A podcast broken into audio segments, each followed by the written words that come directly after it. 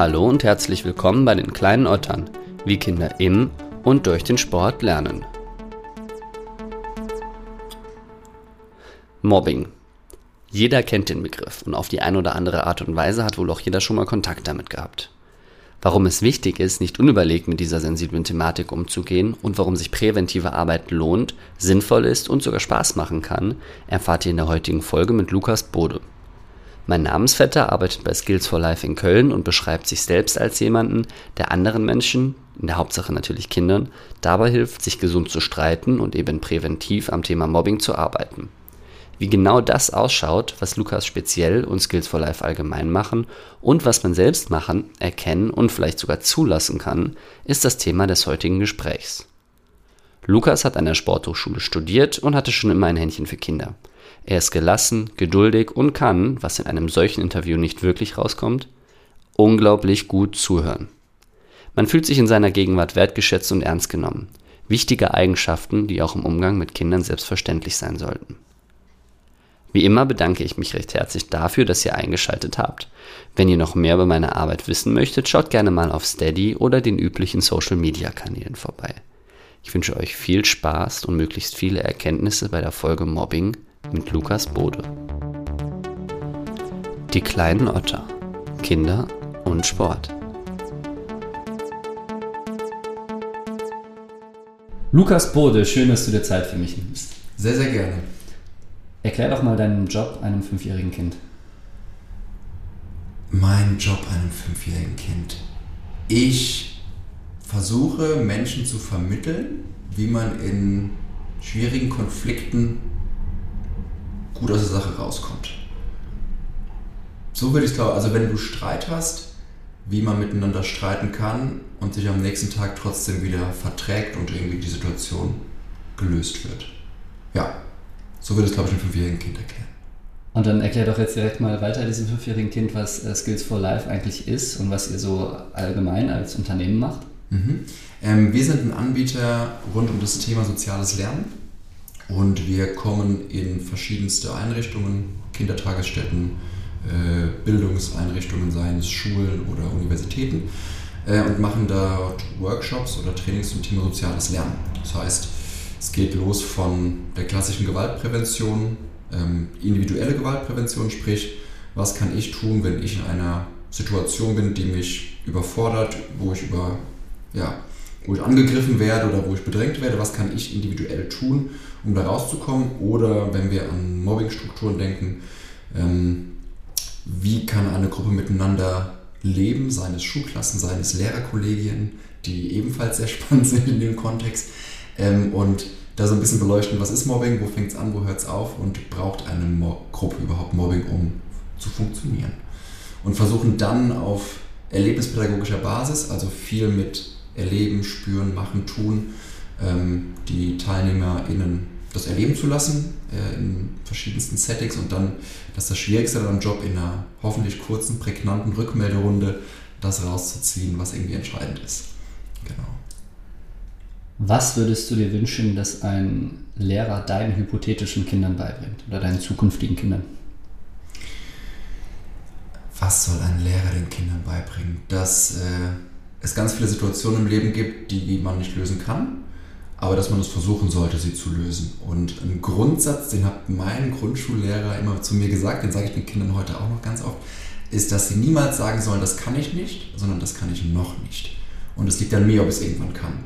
Es gibt Dinge, die sind super kompliziert, die werden sie wahrscheinlich nicht können, aber rein theoretisch liegt es immer am Kind selbst. Deswegen, der Slogan hing bei uns groß im Klassenzimmer, ich kann es noch nicht.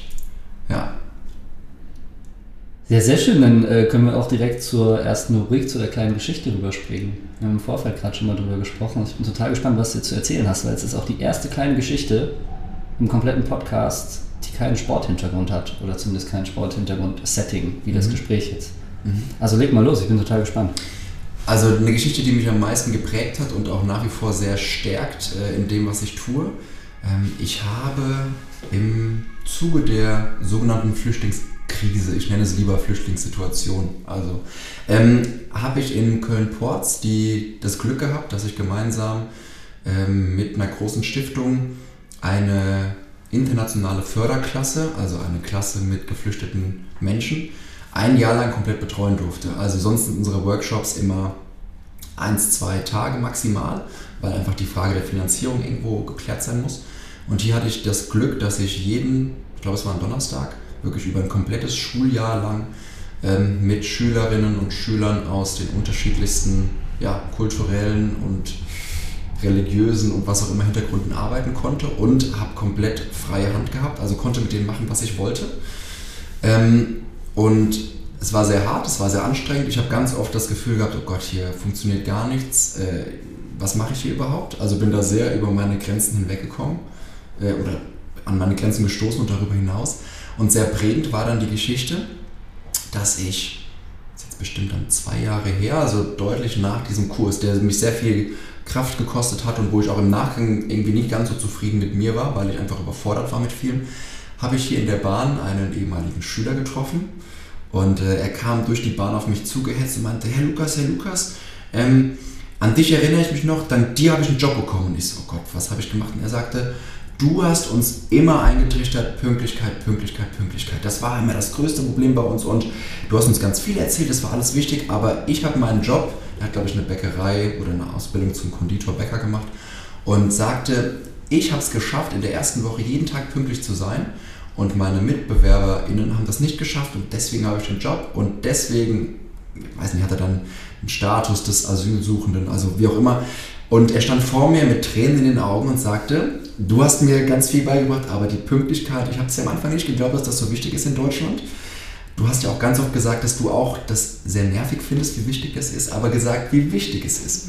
Und ähm, das hat mich sehr berührt, dass der mich noch, ja, ich glaube, es war dann zwei Jahre später in der Bahn erkannt hat, zu mir kam und da, ja, ich so das Gefühl habe, dass ich zumindest eine, einen Lebensweg in einem Teil beeinflusst habe, zum Positiven. Gibt es da äh, viele solcher Geschichten? Passiert das tendenziell häufig? dass du äh, so kleine, extrem positive Erlebnisse hast. Ich meine, in deinem Job hast du ja super viel mit Gruppen zu tun und mit Schicksalen vor allen Dingen auch. Mhm. Mhm, unterschiedlich. Also, dass ich wirklich SchülerInnen im Nachgang wiedersehe, ist selten der Fall, weil wir tatsächlich gar nicht so sehr im Kölner Raum unterwegs sind. Das hat firmensinterne Gründe, weil wir früher im Klettergarten in Hennef unterwegs waren. Deswegen sind wir viel im Rhein-Sieg-Kreis und in Bonn unterwegs. Deswegen sehe ich viele meiner SchülerInnen gar nicht. Ähm, was ich aber schön finde, ist, dass wir stellenweise die Lehrkräfte häufiger finden oder wiedersehen. Und ähm, dann eher so Geschichten sind, dass ich Lehrkräfte an verschiedenen Schulen wieder treffe und die sich an mich erinnern und sagen so, hey, und das hat mich geprägt und deine entspannte Art und immer dieses Trennen. Also dass so viele Dinge, die ich vielleicht so nebenbei fallen lasse in Lehrergesprächen oder auch in SchülerInnengesprächen, äh, dass die irgendwo präsent bleiben. Aber jetzt so intensive Geschichten erlebe ich nicht häufig, nee. Was treibt dich an? Das macht Spaß. Also vielleicht ist so das Egoistischste, dass es Spaß macht, ähm, weil ich das Klientel der Kinder am besten finde, weil die sind ehrlich. Und äh, wenn ich was nicht gut mache, dann spiegeln die mir das wieder. Und wenn ich was gut mache, spiegeln sie mir das auch wieder und das tut mir gut.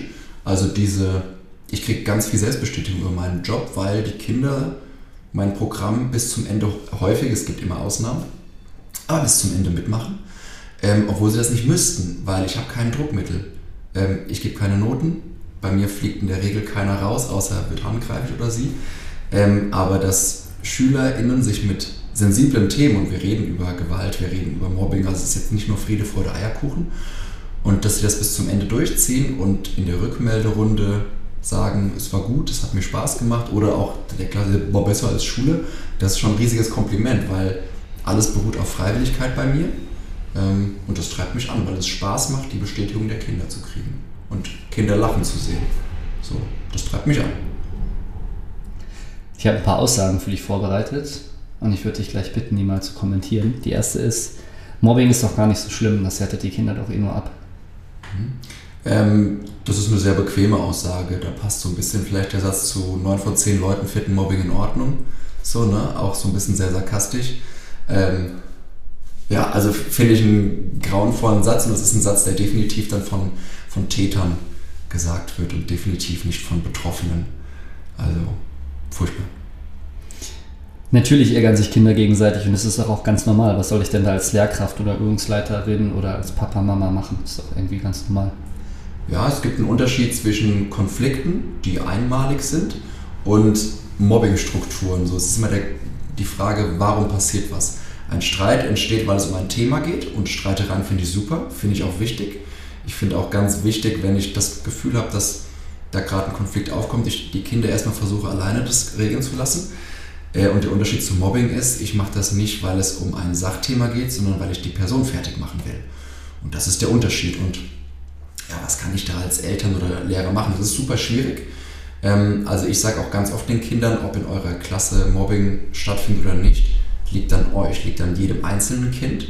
Ähm, ich nehme auch ganz viel Druck den LehrerInnen, weil ich sage, ihr habt so einen harten Job, was sollt ihr noch alles tun? Ich habe ganz oft die Konflikte mit, sollen Lehrkräfte mit in der WhatsApp-Gruppe sein, um die zu kontrollieren. Ähm, dann höre ich von Eltern, dass die da mit rein sollen. Und also ich finde es immer schwieriger, besonders weil wir den Aspekt des Cybermobbings auch mittlerweile einfach haben, der noch viel umfassender ist als das analoge Remote-Mobbing. Ähm, aber äh, um zu der Grundaussage zu kommen, Streitereien, Diskussionen hervorragend. Da die Kinder unterstützen mit, wie streiten wir richtig, also welche Streitkultur wollen wir. Ähm, und das, das gibt es wunderbare Übungen, das zu machen und das auch den Eltern zu sagen. Und naja, was kann ich beim Mobbing tun? Äh, als Lehrkraft ähm, ist es total schwierig, diese häufig eingefahrenen Strukturen zu durchbrechen. Als Lehrkraft kann ich tun, positive Gruppenerlebnisse zu schaffen und dann im Anschluss klar zu machen, da war gerade jeder für verantwortlich, das kann ich tun. Und als Eltern kann ich, das ist auch eine große Herausforderung, das Selbstwertgefühl meines Kindes vielleicht beeinflussen.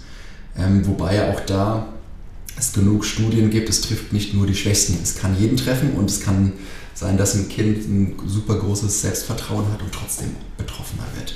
Deswegen, ähm, ja, ob Mobbing stattfindet oder nicht, liegt an der Gruppe und als Externe kann man da super wenig machen. Auch ich gehe in den Kurs rein und es gibt ja auch ganz oft, dass Lehrkräfte bei uns anrufen und sagen, hier, ich habe einen Mobbingfall bei mir, komm doch mal einen Tag und löst das mal. Dann sage ich direkt am Telefon, okay, es wäre schön, wird aber nicht funktionieren. Äh, und je nachdem, mit welcher Altersgruppe ich arbeite, je älter oder je reflektierter die sind, sage ich denen das auch so, ich löse euer Problem nicht. Wenn ich hier rausgehe, werdet ihr trotzdem eure Strukturen haben. Es liegt an euch, ob ihr das haben wollt. Ähm, deswegen ist es schwierig für Außenstehende, da irgendwie Einfluss zu nehmen. Das, das ist einfach so. Ich unterbreche mal kurz die Aussagenrunde, weil mich interessiert, was der Unterschied zwischen Streit und Mobbing ist, nochmal ganz explizit. Du hast das gerade schon mal angerissen. Kannst du es nochmal ganz genau trennen voneinander? Also Streit und Mobbing, was ist der Unterschied und woran erkenne ich das? Okay, also Streit ist, es geht um, einen, um eine Meinungsverschiedenheit. Wenn wir es mal ganz klar machen, zwei, zwei Fünfjährige streiten sich um den Bagger. Wer darf als nächstes auf den Bagger? So, und da ist das Thema, wer darf auf diesen Bagger und dann entsteht ein Streit. Und Mobbing ist, wenn ich das Gefühl habe, Lukas, egal was der gerade macht, von allen Seiten bekommt er einen Kommentar. Egal, wenn Lukas auf dem Bagger ist, dann kommt ein Kind und schubst ihn runter. Wenn Lukas schaukelt, wird er von der Schaukel runtergeschubst. Wenn Lukas in der Nase bohrt, wird er ausgelacht. Also wenn es wirklich gar nicht um die, um ein, ja, um ein Objekt geht, um das sich gestritten wird oder um eine Meinungsverschiedenheit, sondern es einfach nur das Ziel hat, jemanden zu erniedrigen, Macht abzusprechen oder oder. Das ist so der Unterschied. Das kann ich wahrscheinlich auch nur über genaues Beobachten über einen längeren Zeitraum erkennen. Genau, also ganz einfach sich zu überlegen, äh, Strichlisten zu führen, ganz klar. Also wenn es Streitereien gibt und ich denke mir da ganz oft, die Lehrkräfte haben drei, vier, fünf Klassen, wie viele SchülerInnen werden die parallel haben, irgendwo in der Schulform wahrscheinlich zwischen 100 und 200 vielleicht. Ähm, und dann einfach sich eine Strichliste zu machen, wie oft sind Kinder in Streitereien verwickelt. So, und wenn das einigermaßen ausgewogen ist, dann sind es Streitereien. Und wenn ich das Gefühl habe, es sind immer die gleichen beteiligt, dann könnte ich zumindest mal den nächsten Schritt gehen, okay, dann versuche ich das mal zu beobachten. Klar muss man dann aufpassen, dass man dann nicht selektiert oder selektiv das Ganze wahrnimmt und ähm, so dieses ähm, selbsterfüllende Prophezeiung äh, eintritt. Aber ähm, ja, also am Ende ist es eine Sache von Aufmerksamkeit und ob ich dafür offen bin. Bin ich als Lehrkraft offen und gebe zu, ja, in meiner Klasse gibt es Mobbing. Also es ist ja auch keine Schuldfrage. Kein, oder ja, nicht kein, aber in den seltensten Fällen kann eine Lehrkraft was dafür, ob es Mobbing in einer Klasse gibt oder nicht. Ich muss gerade an diesen Ärzte-Song denken. Es ist nicht deine Schuld, dass die Welt ist, wie sie ist, aber es ist deine Schuld, wenn sie so bleibt. Ja, definitiv. Und das ist auch so ein Ansatz, wenn ich in den Klassen bin, ähm, sobald es um Schuldzuweisungen geht, sei Stopp, die bringen uns gerade überhaupt nicht weiter. Das, was passiert ist, ist passiert. Und wenn euch das stört, dann lass uns darüber reden, was wir beim nächsten Mal besser machen können. Also auch zum Beispiel an, wenn wir lebenspädagogische Übungen machen und ich die reflektiere und egal wie bescheiden das läuft, diese Übung, dann äh, in der Rückmelderunde sage, okay, passt auf, ähm, also bei jüngeren Kindern sage ich, stellt euch vor, Weihnachten steht vor der Tür und ihr dürft euch jetzt drei Dinge wünschen, die in der nächsten Runde besser laufen. Also auch, dass wir, dass die das nicht, ähm, nicht negiert formulieren, sondern was muss in der nächsten Runde besser laufen und nicht, ja, der Lukas hat das und das gemacht, sondern dann, okay, stopp, du wünschst dir in der nächsten Runde, dass alle Kinder netter miteinander umgehen. Also wirklich so der Blick nach vorne, weil die Vergangenheit ist nicht zu ändern. Klar, die hat definitiv Spuren hinterlassen. Also ein Mobbing-Opfer hat definitiv Verhaltensänderungen, wenn es in der Gruppe ist, wo es mal gemobbt wurde, definitiv. Aber die Vergangenheit ist nicht zu ändern, deswegen definitiv der Blick nach vorne. Und ja, es ist nicht deine Schuld, aber du kannst es ändern. Oder du kannst einen Teil dazu beitragen. Ja. Mein Kind wird im Verein gemobbt, also schicke ich es nicht mehr hin. Problem gelöst. Das ist sehr kurzfristig gedacht, ne? Also auch da eine komplexe Frage. Ähm, dann ist es zumindest das Problem gelöst, dass mein Kind in diesem Umfeld nicht mehr gemobbt wird. Das definitiv. Ähm, dann kann man so mehrere Sachen sich überlegen, warum ist es überhaupt dazu gekommen. Ähm, der Klassiker, Kinder bieten Angriffsfläche, das Kind sind ja irgendwelche obstrusen Dinge, hat rote Haare, ist ein bisschen übergewichtig, lispelt, was auch immer. Dann kann ich mir überlegen, okay, finde ich eine Gruppe, wo das nicht so ist, äh, will ich das dann überhaupt? Will ich, dass mein Kind sich anpasst? Ähm, oder ich gehe den komplexen Weg und versuche das in diesem Verein, in dieser Mannschaft zu ändern. Wobei, wenn ich da auch an meine Kindheit zurückdenke, ich war übrigens selbst definitiv früher Täter. Also ich gehöre auf jeden Fall zu denen, die eher in der Pyramide weiter oben waren und ihre Macht ausgenutzt haben. Und wenn ich mir überlege, dass dann von einer Mitschülerin oder einer, Mitschüler, äh, einer Mitschülerin oder einem Mitschüler die Eltern auf der Matte stehen, ist auch nicht so zielführend. Ähm, ja, deswegen eine komplexe, komplexe These, die du da aufstellst. Ähm, ja, kurzfristig wäre das Problem gelöst. Und wenn es dann im nächsten Verein wieder passiert, da ist die Frage, am Kind liegt es nicht, sondern dann an der, am Umfeld. Also was ist das für ein, warum ist das so? Das ist eine hochkomplexe Frage. Gehen wir auch gleich noch ähm, detaillierter drauf ein. Da freue ich mich schon drauf, da bin ich echt gespannt. Eine Aussage habe ich noch. Mein Kind ist total ruhig geworden und erzählt gar nichts mehr aus dem Schulalltag. Das ist wohl eine Phase. Das ist so der Klassiker. Ähm, Jungs, also wenn wir jetzt bei Klischees sind, ich bin kein Fan von Klischees, häufig treffen sie aber zu. Nicht immer, aber häufig. Wie war es in der Schule? Junge sagt, jo, auch in meinen Rückmelderunden, die Jungs sagen, war gut. Und die Mädels erzählen mehr. Sondern es ist vielleicht die Frage, wie war das sonst? Ähm, und ich kann natürlich auch da wieder auf Ursachenforschung gehen. Es kann ja auch sein, dass sich an meinem Verhältnis zu meinem Kind was geändert hat. Also dass es nur ein Symptom ist, dass es nichts mehr aus der Schule erzählt. Ähm, dass vielleicht der nächste Schritt sein kann, okay, hat sich auch noch im Verhalten des Kindes mir gegenüber generell was geändert. Ähm, und dann, wie gesagt, auf Ursachenforschung gehen. Vielleicht habe ich befreundete Eltern äh, von anderen MitschülerInnen, wo ich mal nachfragen kann. Je nachdem kann ich ja vielleicht sogar einfach auch mal einen Freund oder eine Freundin des Kindes fragen. Ähm, aber ob das eine Phase ist, ja, es gibt bestimmt Phasen in der Pubertät. Also ich habe auch definitiv, ich gehörte auch zu denen, die eher weniger erzählt haben und in der Pubertät definitiv nochmal weniger. Ähm, aber auch schwieriger zu definieren, wann ist es eine gesunde Phase und wann wird es. Also deswegen so der Tipp, immer Gesprächsangebote schaffen, ritualisierte, gerade bei Grundschulkindern ist das sehr entscheidend, Rituale und sei es vorm zu Bett gehen, sei es so, dass der das Elternteil vielleicht sogar beginnt, wie war mein Tag, so als Gesprächsaufforderung, wie war denn deiner? Und nicht nur dieses stumpf, also nicht stumpf, das klingt hart, aber dieses, und wie war dein Tag? So, gib erst was von dir preis, schaff eine schöne Atmosphäre, nicht zwischen Tür und Angel. Und wenn nichts kommt, hat es einen Grund. Und es kann auch der Grund sein, dass das Kind das einfach nicht erzählen will. Nichts Schlimmes muss dahinter stecken. Worauf ich mit der Aussage vor allem hinaus wollte, ist, dass es ja auch ein Symptom dafür sein kann, dass das Kind gemobbt wird in welche Richtung muss ich denn als Mama oder Papa meine Fühler ausstrecken, wenn ich das Gefühl habe, mein Kind wird gemobbt? Was sind so Anzeichen, die ich erkennen könnte zu Hause? Boah, das ist natürlich auch wieder da super, also super umfassend. Ähm, woran könnte ich das erkennen? Ähm, klar, es könnte ein Symptom sein, dass das Kind nichts mehr von zu Hause erzählt. Es kann sein, dass das Kind sich weniger mit Freunden trifft. Wir klammern Corona jetzt mal aus. Ähm, es kann sein, dass das Kind morgens trödelt. Also es gibt gar nicht so selten den Fall, dass Kinder ähm, den Weg zur Schule als diese große Qual äh, beschreiben. Habe ich schon häufiger erlebt und dass dann Kinder in Kauf nehmen, zu spät zur Schule zu kommen, den ganzen Stress, den die dafür bekommen und auch auf dem Zeugnis, aber dafür quasi einen entspannten Weg zur Schule haben. Ähm, klar, ich kann auf körperliche Merkmale achten, also Mobbing hat ja viele Dimensionen. Ähm, vielleicht verminderter Medienkonsum, gerade wenn es um das Thema Cybermobbing geht, ist es ja eigentlich eher selten, dass Kinder freiwillig auf Medien verzichten, aber das könnte auch ein Zeichen sein, wenn das Kind damit rechnen muss, dass jede Nachricht, die reinkommt, der nächste, der nächste Punch ist. Ähm, also ich glaube, wie gesagt, es gibt da ganz, ganz viele Symptome, ähm, ohne da jetzt speziell eins raussuchen zu wollen oder zu können auch. Ne? Ich frage jetzt mal ganz, ganz plump auch, äh, ich laufe damit ja wahrscheinlich auch Gefahr, jetzt eine negative Antwort zu kriegen, aber eine Checkliste, so wird mein Kind gemobbt, Fragezeichen, sowas gibt es nicht, weil das einfach zu komplex ist.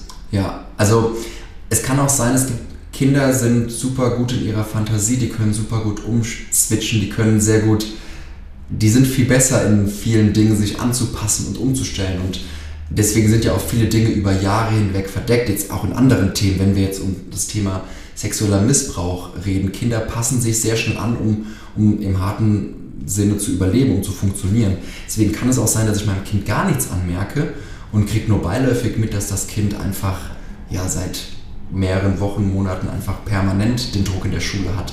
Und andererseits kann es sein, dass ein Kind sich verschließt. Menschen sind unterschiedlich. Es gibt eher die Einzelkämpfer und die sich damit wohlfühlen und dass es einfach verschlossen ist und in der Klasse nichts da ist.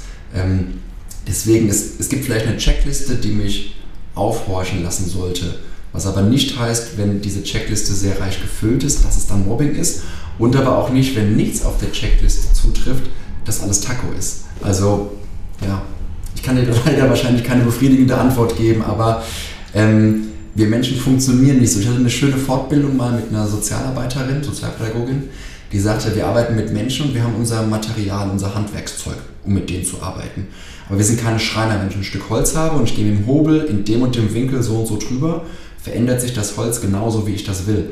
Und der Mensch, ich kann noch so tolle Sachen mit dem machen, der reagiert immer unterschiedlich und verhält sich auch.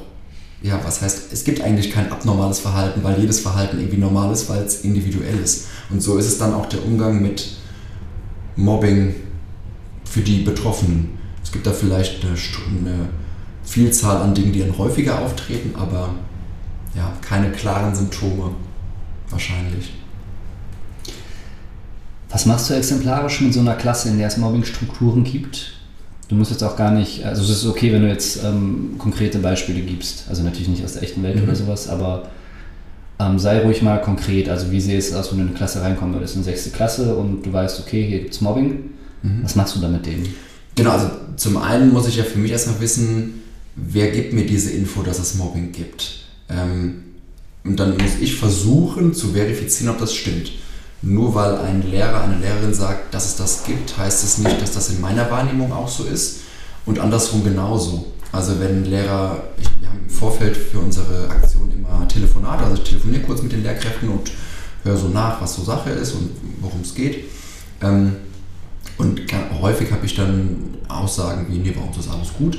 Und ich komme in die Gruppe und dann ist mein Gefühl so, nee, ist es nicht. Und dann muss ich als allererstes mich hinterfragen, so, okay, ist das jetzt nur meine Wahrnehmung? Wir sind ja häufig auch mit, äh, ich bin sehr, sehr oft mit Kolleginnen dann unterwegs und dann sprechen wir uns dann ab, wie nimmst du das gerade wahr? Hat, ist es gerade einfach Zufall, dass das so ist? Ähm, und wenn wir eine Mobbing-Struktur haben und wir haben in der Regel einen zweitägigen Workshop, wir machen Mobbing-Prävention, wir machen keine Intervention. Das heißt, wenn ich wirklich weiß, ähm, ich habe da eine Struktur, dann fällt in meinem Workshop niemals das Wort Mobbing. Definitiv. Also es geht nicht darum, irgendjemanden bloßzustellen, weder das Opfer, das wird es tagtäglich, und fast noch schlimmer den Täter. Ähm, ich kann natürlich sehr konfrontativ, wenn ich das Gefühl habe, wenn ich mir einbilde zu wissen, wer hier der Täter ist, was ja sehr vermessen und arrogant von mir wäre, das überhaupt zu sehen. Ähm, klar könnte ich den bloßstellen und könnte sagen, mach das nicht, tu dies nicht, lass das. Bin aber nach zwei Tagen weg und dass da eine Verhaltensänderung eintritt, sehr unwahrscheinlich. Im Gegenteil, ich habe ihm vor der Klasse auf der Statuswippe, habe ich ihn nach unten gedrückt ich habe mich über ihn erhoben, habe ihm vielleicht sogar einen Kampf vor der Klasse geliefert, den er verloren hat, Gesichtsverlust.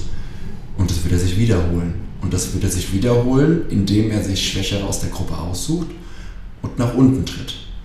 Deswegen bei einer Intervention haben wir andere Methoden, also dann geben wir den Lehrkräften viel längerfristigere äh, Dinge mit an die Hand. Was ich mache, wenn ich das Gefühl habe, hier ist Mobbing, ist, dass ich versuche, dass alle möglichst viel Spaß haben. Klingt relativ plump, ist es aber es ist gar nicht so leicht bei einer Klasse von 25 äh, SchülerInnen. Ähm, das heißt, ich versuche mir Spiele und Methoden rauszusuchen, wo ich ein positives Gruppenerlebnis schaffe, um dann in der Rückmeldung rauszuziehen, okay, warum hat das gerade funktioniert? Weil alle mitgemacht haben. So, und auch ganz klar zu sagen, es geht nicht darum, dass ihr mit jedem Best Buddy seid, aber wenn es darauf ankommt, zu funktionieren und jeden so zu akzeptieren. Ähm, also das sind so die Sachen, also das ist der eine Punkt vielleicht, diese ähm, ja, großen positiven Erlebnisse zu schaffen und die denen auch bewusst zu machen. Und der zweite Punkt ist zu sensibilisieren. Also rund um das Thema Mobbing ähm, hat ja was mit Gewalt zu tun und dann mache ich ganz gerne so eine Aufgabe, ähm, relativ einfach, dass ich an zwei Wänden an dem, im Klassenzimmer Zettel aufhänge, wo drauf steht, okay, nicht okay. Und dann stelle ich oder benenne ich Sätze ähm, aus dem Schulalltag und frage immer, ist es für dich okay oder nicht okay, wenn das oder das passiert. Zum Beispiel, ist es für dich okay, wenn jemand in Mathe eine komplett falsche Antwort raushaut und ihr euch kaputt lacht? So, und dann geht ein Teil zu okay und ein anderer Teil zu nicht okay und dann lasse ich sie das also auch wirklich sehen, okay, wir haben eine verschiedene Meinung hierzu und drösel diese Sachen dann hinterher in der Rückmelderunde auf, so, das ist ja gar nicht böse gemeint, wenn ich lache und mich dürfen sie ja auch auslachen. Okay, cool, aber hab auf dem Schirm, dass es für andere sehr verletzend sein kann. Oder ist es für dich in Ordnung, äh, jemandem einen Gehfehler zu verpassen? Ja, ist doch vollkommen okay. Und also den klar zu machen, hier sitzen in der 30er-Klasse 30 verschiedene Charaktere mit 30 verschiedenen Leitemotionen und Grundstimmungen, die sich von Schulstunde zu Schulstunde ändern können ähm, und einfach nur zu sensibilisieren, nur weil etwas für mich in Ordnung ist, heißt es nicht, dass es das für alle ist. Ähm, und das dann vielleicht im Idealfall auch in, in konkrete Handlungslinien zu übertragen. Also wenn zum Beispiel ähm, das, die Sache ist mit dem Auslachen im, im Unterricht, so, aber das war ja nicht böse gemeint. Dann so eine einfache Regel, okay, wenn das passiert, dann nimmst du dir trotzdem gleich eine 5-Minuten-Pause die Minute Zeit, gehst zu dem hin und sagst, ey Lukas, sorry, dass ich eben gelacht habe, ich fand es halt lustig. So, ein klein, so eine Kleinigkeit. Oder eine andere Leitlinie oder ähm, wenn ich die Klasse frage, es geht über Fragebögen, so, so eine klassische Frage über Ankreuzen, bist du der Meinung, dass sich jeder wohlfühlen darf in der Klasse, so unter dem Motto? Das ist ja schon eine sehr suggestive Frage, definitiv. Ähm, das Ergebnis da ist, dass ganz viele das auch mit Ja, ja, auf jeden Fall beantworten und dann konkret sagen, was könnt ihr, also was bedeutet es, dass sich jeder wohlfühlt. Und dann so eine Sache wie, wenn ihr mitbekommt, dass jemand morgens in den Klassenraum reinkommt, einfach nur Guten Morgen sagen. Also so wirkliche Kleinigkeiten. Es geht nicht darum, dass ihr mit jedem den ganzen Nachmittag verbringt und ne, Best Buddy seid, aber Kleinigkeiten. Oder wenn du mitbekommst, dass jemand fertig gemacht wird und du traust dich nicht, in dem Moment dazwischen zu gehen, ist das okay. Es ist nicht perfekt, aber es ist okay. Aber das Mindeste, was man dann von dir verlangen kann, das sage ich denen dann auch so, ist nachmittags ein WhatsApp schreiben, wo dann drin steht, das, was der heute mit dir gemacht oder die, fand ich kacke. Punkt. Oder einfach nur am nächsten Morgen zu der Person hingehen, hey, wie geht's dir? Also so Kleinigkeiten und die wirklich konkret machen. Nicht dieses, ich komme häufig in ein Klassenzimmer, da ist dann an der Wand ein riesig großer Regelkatalog mit wir sind respektvoll miteinander. Was ist überhaupt Respekt?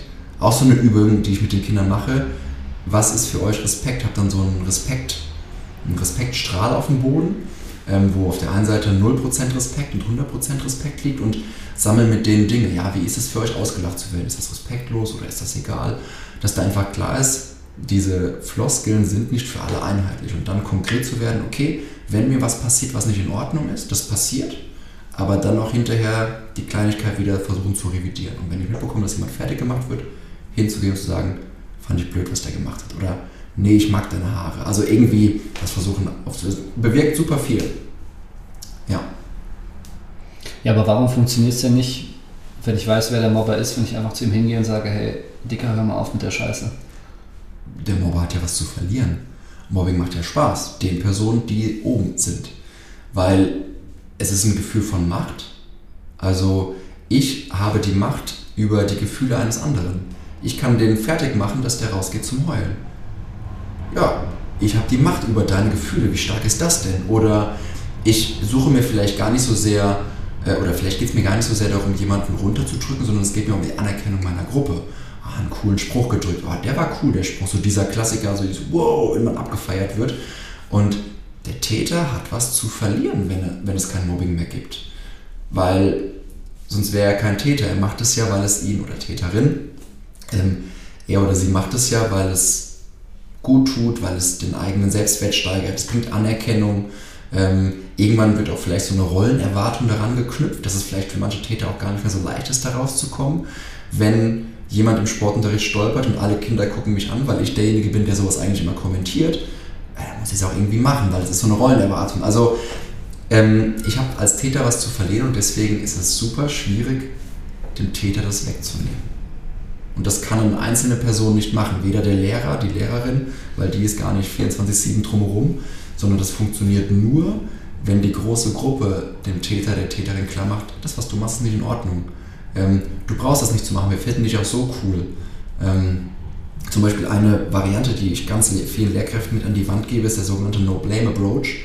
Da geht es, da arbeiten wir gar nicht so sehr opferzentriert, sondern täterzentriert, dass wir versuchen, dem Täter auf andere Art und Weise ein gutes Gefühl zu geben, dass der diese Mobbing, ähm, dieses Mobbingverhalten gar nicht mehr braucht, um sich gut zu fühlen.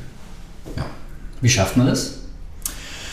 Auch das, da gibt es wunderbare Literatur zu. Das schafft man, indem man sich verschiedene Charakterköpfe äh, aus der Gruppe raussucht. Man sucht sie, also aus der Klasse, die gar nicht so sehr in der Mobbing-Situation drin sind. Ich suche mir vielleicht einen Freund des Täters, ich suche mir jemanden, wo ich das Gefühl habe, die Person ist anerkannt, sozial stark, so die Klassensprecher möglicherweise, und gebe denen die Aufgaben, den Täter in verschiedensten Dingen zu bestärken. Also dass der, der weiß wahrscheinlich, dass er ein Täter ist und kommt aus dieser Rolle anders nicht raus.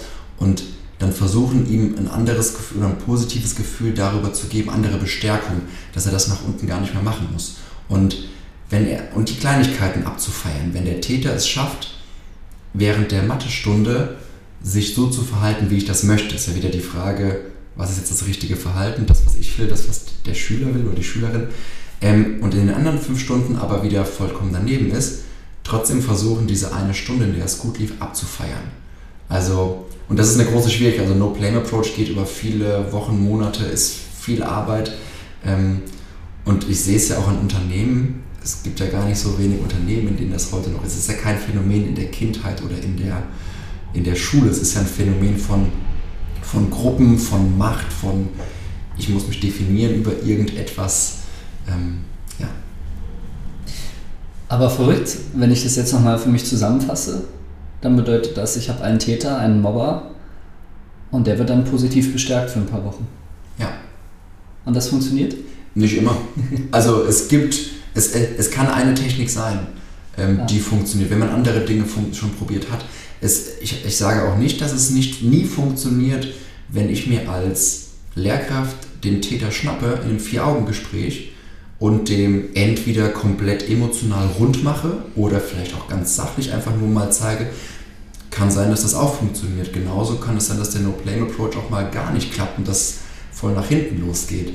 Ähm, deswegen, diese Herangehensweise ist sehr ja, seltsam erstmal, aber so kriege ich den Täter, weil sobald ich den Täter angreife, baut er einen Schutz auf und dann habe ich keine Chance, zu ihm vorzudringen. Und wenn er sich wohlfühlt, habe ich eine Chance, vielleicht eine Verhaltensänderung herbeizuführen. Und ganz, ganz subjektiv, jetzt vielleicht gemessen an deiner Erfahrung, welche ist aus deiner Sicht die nachhaltigste Methode?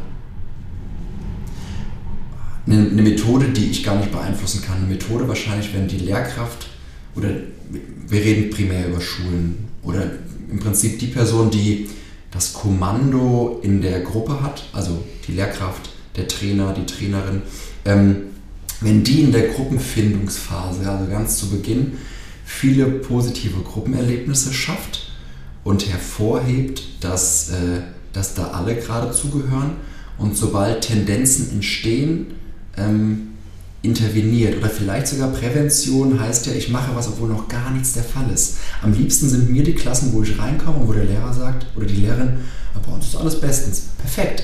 Wir bräuchten sie hier gar nicht. Das also das, das meinen die Lehrer dann gar nicht böse, aber ich sage so, nee, genau jetzt habe ich die größte Wirkung, weil jetzt kann ich wirklich präventiv arbeiten, weil ich kann denen jetzt in einer emotionalen, ich sag mal normalen Grundstimmung, kann ich alle davor bewahren, dass sie Täter-Opfer werden und dass man sich frühzeitig hinterfragt, bevor man in dieser Struktur voll und ganz drin ist.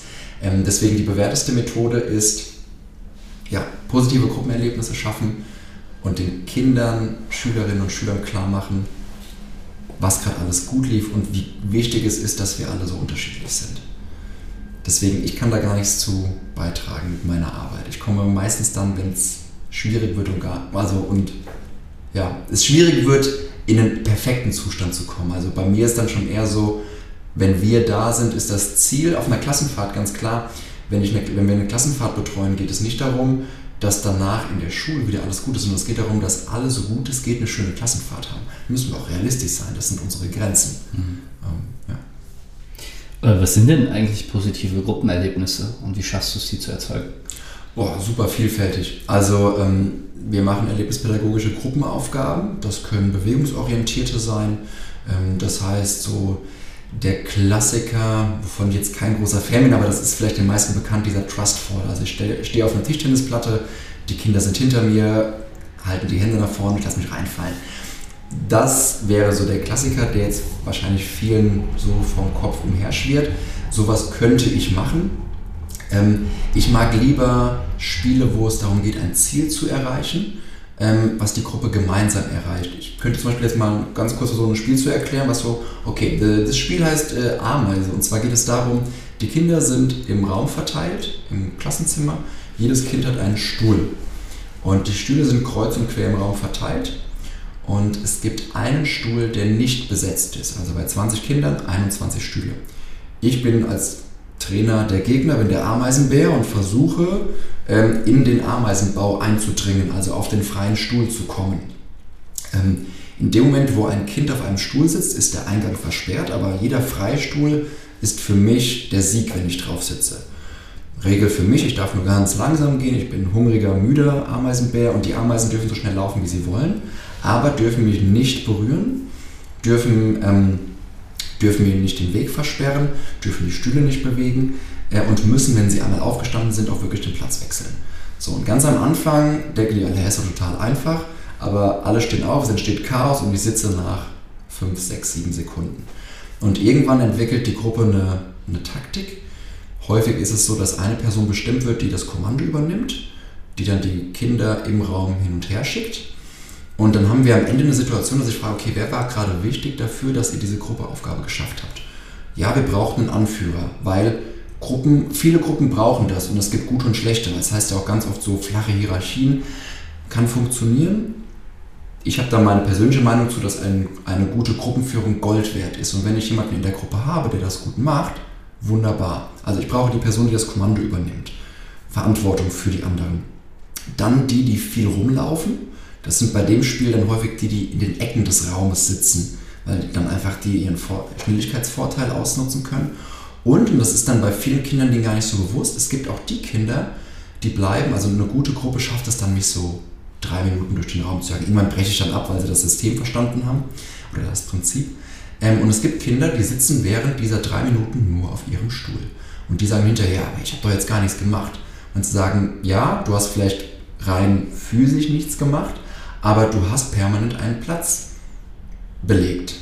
Und fragt dann, okay, was passiert, ganz provokant, wenn der Kommandeur oder der Anführer, die Anführerin irgendwann nichts mehr sagt, kann das Spiel nicht klappen. Was passiert, wenn die, die laufen sollen, nicht mehr laufen? funktioniert nicht. Und dann eben, und was passiert, wenn du nach 2 Minuten 30 dir irgendwann nichts mehr, ich stehe jetzt einfach auf, dann kann es auch nicht klappen. Und dann den Transfer vielleicht weg von diesem, also das ist dann das Gruppenerlebnis, ihr habt es gemeinsam geschafft, alle waren Teil Manche waren mehr zu sehen und spürbar und hörbar, andere waren weniger, aber alle waren irgendwo wichtig. Und dann den Transfer in den Schulalltag. Im Schulalltag brauchen wir einen Klassensprecher, brauchen wir eine Klassensprecherin, brauchen aber auch die, die ruhig sind, die vielleicht mal auf andere achten, die rechts und links gucken.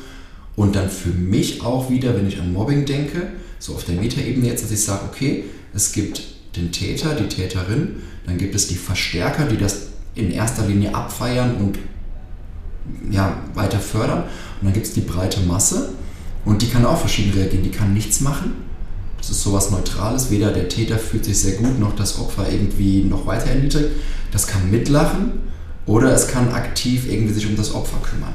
Und das wäre so ein Gruppenerlebnis, was ich dann versuche mit den Gruppen zu machen. Und hier sind alle wichtig. Also dieses Spiel ist auch, wenn ich sage, entweder spielt ihr das alle oder wir hören halt auf damit. Das heißt, in, diesem, in so einem Spiel gibt es auch genug Konflikte. Ein Kind steht auf, obwohl es das nicht sollte. Dann ist das offenkundig das Kind, das einen Fehler gemacht wird, hat. Und dann damit konstruktiv umgehen. So, ja, das ist in der letzten Runde passiert, das stimmt, das haben wir alle gesehen. Aber das Kind wollte vielleicht auch nur helfen, es ist aufgestanden, weil es einen Platz besetzen wollte. Alle anderen, die nichts gemacht haben, die gerade nur meckern, haben ja gar nichts probiert.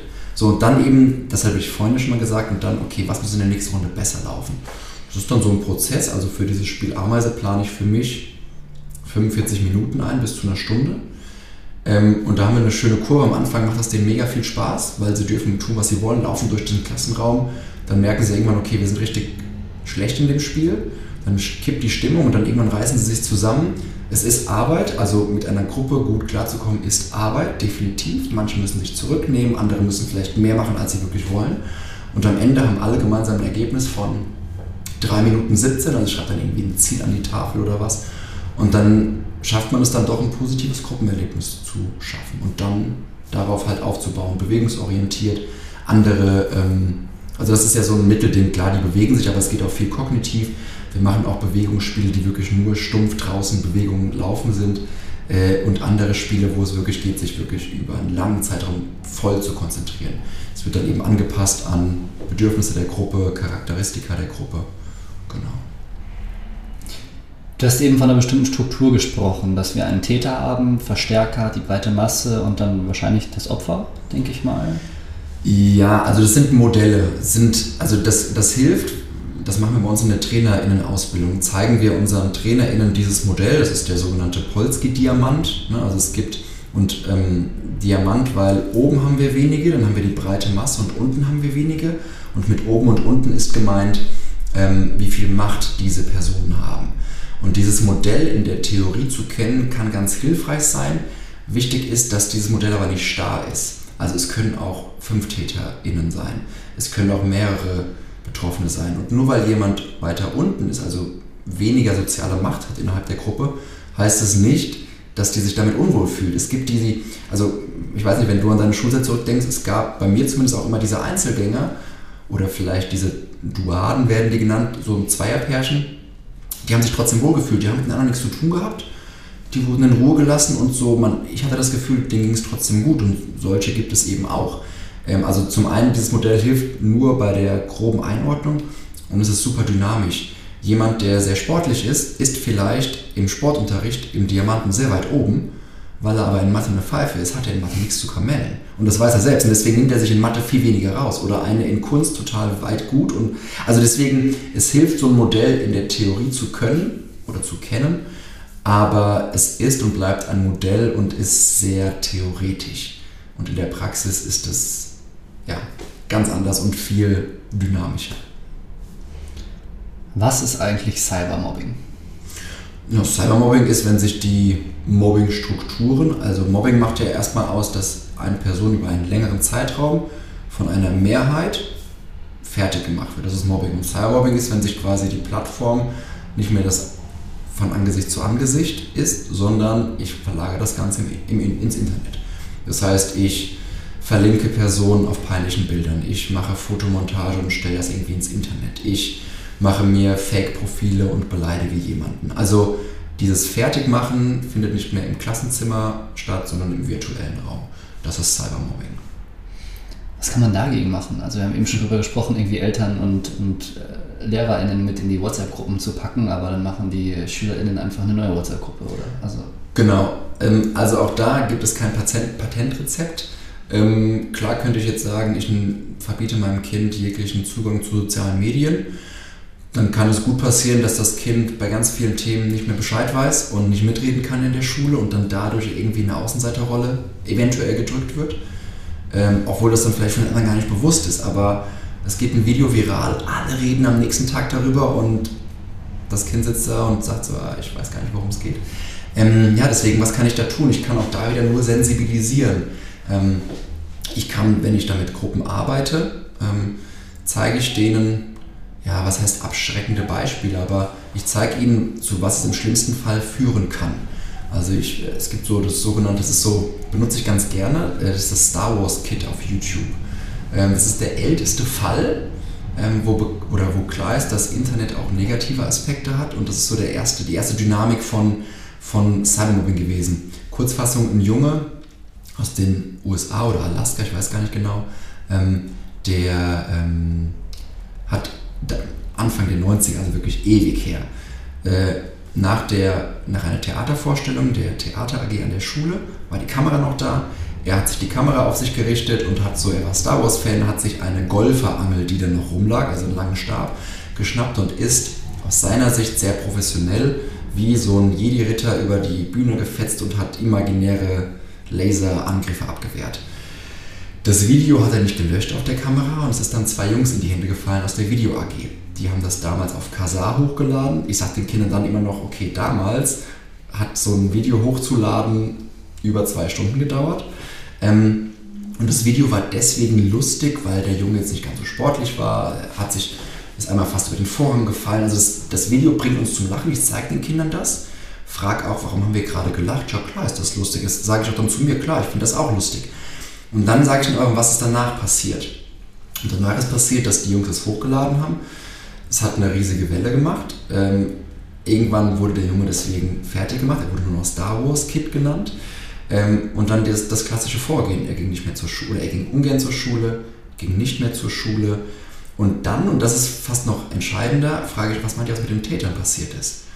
Ja, die wurden am Anfang abgefeiert, die beiden Jungs. Und irgendwann sind die zu Opfern geworden, weil alle gemerkt haben, wegen euch ist der Junge nicht mehr in der Schule. Und dann bekamen die den Druck ab. Und dann kommt der entscheidende Punkt, die hatten keine Kontrolle mehr darüber, was das Video macht. Was einmal im Internet ist, ist im Internet. Und auch die Jungs wurden plötzlich Opfer von Mobbing. Auch die sind irgendwann nicht mehr zur Schule. Die wurden verklagt, mussten 100.000 Dollar Schmerzensgeld zahlen. Der Junge ist umgezogen, hat die Schule gewechselt, das Video war schon da. Also im Prinzip eine Situation, wo alle verloren haben. Ähm, und das ist zum Beispiel so ein Beispiel, das zeige ich den Kindern und sage, es geht nicht darum, dass ihr nicht euch auch mal lustige Videos anschaut, aber so einen kurzen Moment überlegen, will die Person das, dass dieses Video gerade von mir gesehen wird? Und der nächste Schritt, was mache ich mit dem Video? Lösche ich es? Leite ich es weiter? Ähm, und bei Älteren gehe ich auch ganz klar einfach auf den Straftatbestand, so, ne? Recht am eigenen Bild und, und, und. Ähm, ja, ich glaube, ich habe mich ein bisschen verheddert, aber die Eingangsfrage war ja, was kann man dagegen tun oder was tun wir? Wir sensibilisieren und machen denen einfach klar, was die riesigen Vorteile des Internets sind. Also es geht nicht darum, dass wir denen sagen, das dürft ihr alles nicht machen, sondern denen einfach nur klar zu machen, was sind die Risiken des Internets und das zu kontrollieren, wer soll das tun? Also weder die Eltern, äh, Facebook macht das auch nicht, äh, da gibt es natürlich diese Kontrollstellen, die irgendwie die Nachrichten lesen, aber es funktioniert einfach nicht. Also den Kindern klar machen, was alles passieren kann mit Daten, die sie ins Internet nach draußen geben. Ja. Nehmen wir mal das Mobbing allgemein und auch das Cybermobbing jetzt konkret. Ähm, wenn ich das Gefühl habe als Lehrkraft oder als, als Vater oder als Mutter oder als Übungsleiterin, was kann ich denn machen? An wen kann ich mich wenden? Also ich meine, wir haben jetzt schon festgestellt, irgendwie ist es extrem schwierig, da selbst was zu machen. Mhm. Also ich meine, Skills for Life, ihr seid jetzt hier in äh, Köln irgendwie und ähm, ich verlinke euch auch unten und sowas, aber ich, also was soll ich machen, wenn ich euch nicht in der Stadt habe? Mhm. Was gibt es für Institutionen? Also ganz, ganz wichtig und gut finde ich, äh, gerade wenn es ums Thema äh, Cybermobbing geht, ist ClickSafe. Ich glaube, es ist DE oder EU, also es ist eine Internetseite, die, soweit ich weiß, von, ich glaube sogar der EU ins Leben gerufen würde und subventioniert wird und auch organisiert wird.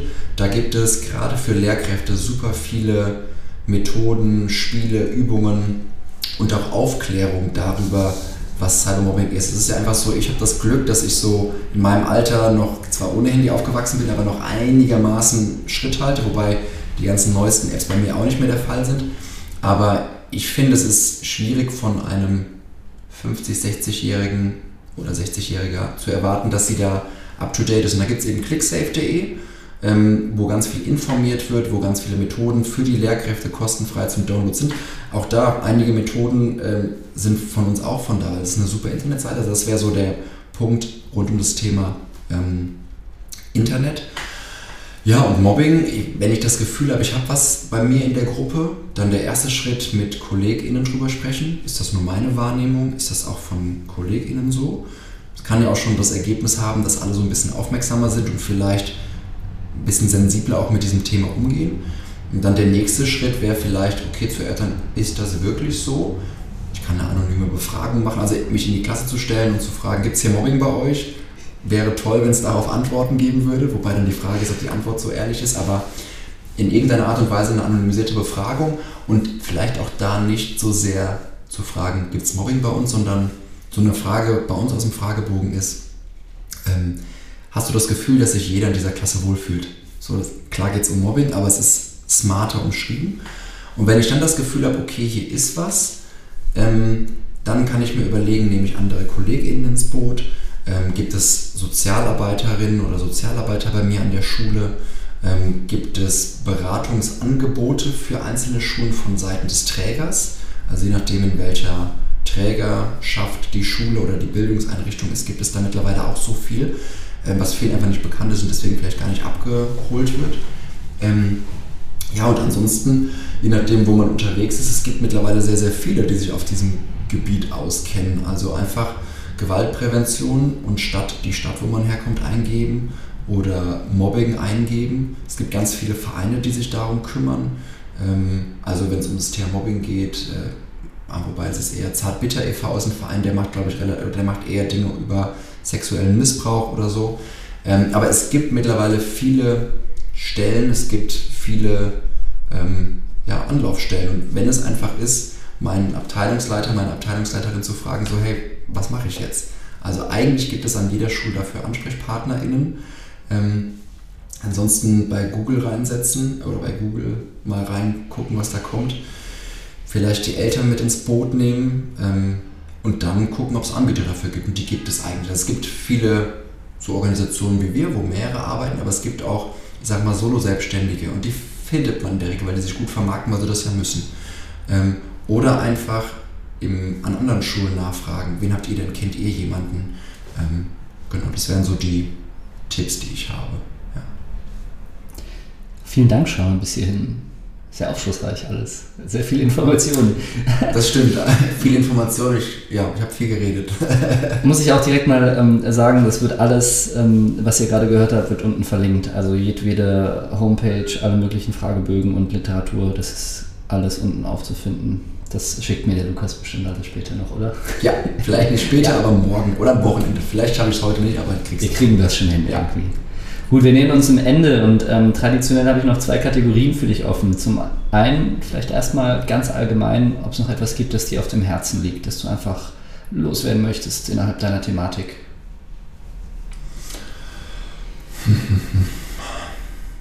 Ich finde, dass äh, dass dieses Thema Mobbing kein Tabuthema mehr sein darf, sondern dass man da ganz offen und frei drüber reden darf. Und dass man, dass es schön wäre, wenn man versucht, Verhalten und Personen zu trennen, gerade wenn man mit TäterInnen arbeitet. Ähm, weil es, wie gesagt, es gibt tausend Gründe, warum das jemand wird. Es ist gar nicht so selten, dass Personen, die an der, oder SchülerInnen, die an der Grundschule eher in der Opferrolle waren, an der weiterführenden Schule alles dafür tun, dass sie da nicht mehr reinkommen und genau deswegen nach oben wandern und dann tut es mir persönlich auch immer gut, Verhalten und Person zu trennen, dass ich sage, das, was du machst, finde ich kacke. Du bist super, aber das, was du machst, funktioniert gerade nicht. So, und das vielleicht generell irgendwie so mitzunehmen, weil das einem auch, finde ich, selbst hilft. Ähm, das liegt mir am Herzen, das so vielleicht ein bisschen zu trennen. Ja.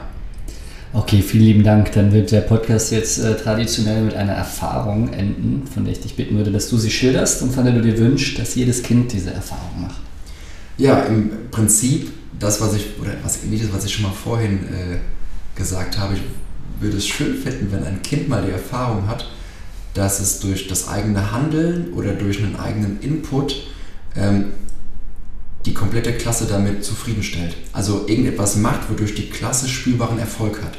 Sei es bei einem Spiel die entscheidende Lösung zu haben, sei es bei der Schatzsuche das Schatzkartenteil zu finden. Also, dass ein einzelnes Kind ein Erlebnis hat und alle aus der Klasse gefühlt vorbeikommen und den Schulterklopfer machen und sagen, boah, das hast du gut gemacht. Also nicht nur einzelne Erfahrungen, sondern die komplette Klasse ist stolz auf dich. Und wenn es nur irgendwas Belangloses war, aber dieses Gefühl beim Schnickschnack, ich meine, ich spiele ja auch zum Beispiel ähm, jeden Morgen ein Schnick-Schnack-Schnuck-Turnier.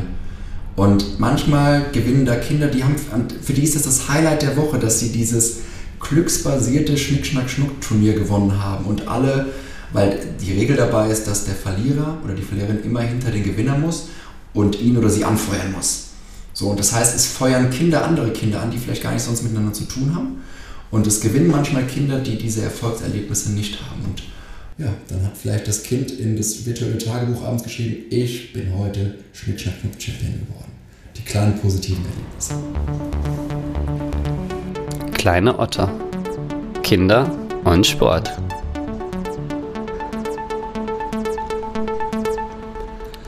Das war unsere Folge zum Thema Mobbing. Ich bedanke mich recht herzlich fürs Einschalten und ich würde mich freuen, wenn ihr mich auf den Social Media Kanälen oder bei Steady besucht. Liebe Grüße von den kleinen Ottern. Euer Lukas.